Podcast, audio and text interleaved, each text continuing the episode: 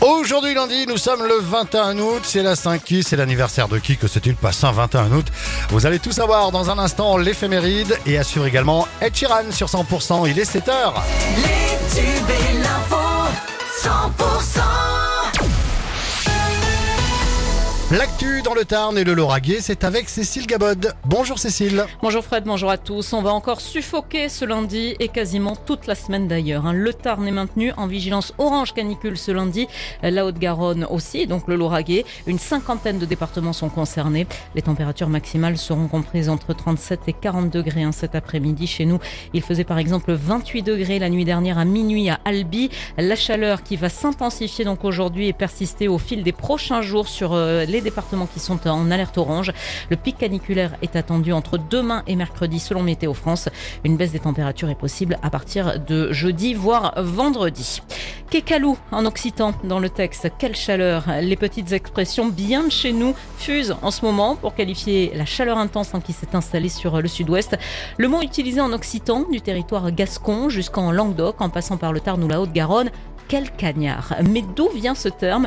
Petite leçon d'étymologie occitane ce matin avec Jean-Brice Brana du Congrès permanent de la langue occitane. Ça vient de cagne, la, chienne. Euh, tout simplement, le mot euh, canicule lui-même euh, viendrait du fait que l'on voit la constellation du grand chien par forte chaleur et, et ciel dégagé. Donc, eh par, extension, en occitan, c'est devenu la cagne, la chienne. La chienne qui peut donc la, cagne qui peut être aussi la, la flemme, hein, puisque quand on est écrasé par la chaleur, on n'a pas forcément envie de déborder d'activité. Euh, et puis après tous les tous les dérivés, euh, euh, cagnasse.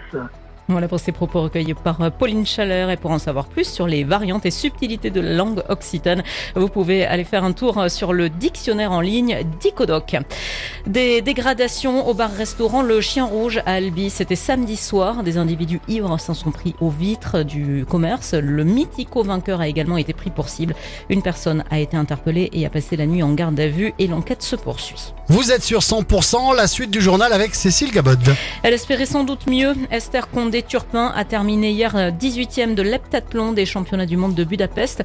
La jeune femme, licenciée euh, d'athlétard nord-florentin, pouvait espérer être dans les 10 ou 15 meilleurs.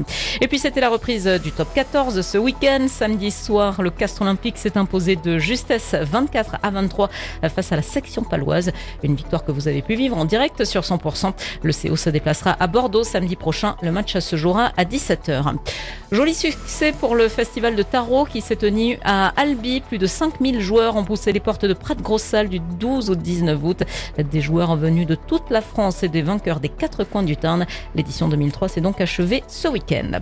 De bons vieux films classiques à voir au cinéma jusqu'à la fin du mois d'août. C'est au CGR La Pérouse à Albi. Ce jeudi à 20h et le 29 août prochain à 18h, il y aura la projection du film La Nuit des Morts Vivants, un film qui date de 1968. Et dans le reste de l'actualité, Cécile, L'Espagne a été sacrée championne du monde de foot pour la première fois grâce à un but de sa jeune capitaine Olga Carmona face à l'Angleterre 1 à 0. Championne d'Europe en titre, c'était à l'occasion d'une finale inédite hein, du mondial féminin hier à Sydney. Les feux qui ravagent le Canada ont encore gagné du terrain hier dans l'ouest du pays où deux larges incendies ont fusionné tandis que des milliers d'habitants paniqués poursuivent leur évacuation. Joe Biden est attendu aujourd'hui à Hawaï après les catastrophiques incendies qui ont fait plus d'une centaine de morts il y a deux semaines sur l'île de Maui où les opérations de recherche continuent dans un contexte de critique de la gestion du drame par les autorités. Et puis en tennis, au terme d'une finale dantesque, le Serbe Novak Djokovic est parvenu à renverser le numéro 1 mondial Carlos Alcaraz 1-3-7 pour s'adjuger le Master 1000 de Cincinnati ce dimanche. L'actualité se poursuit. Prochain rendez-vous sur 100% tout à l'heure à 7h30.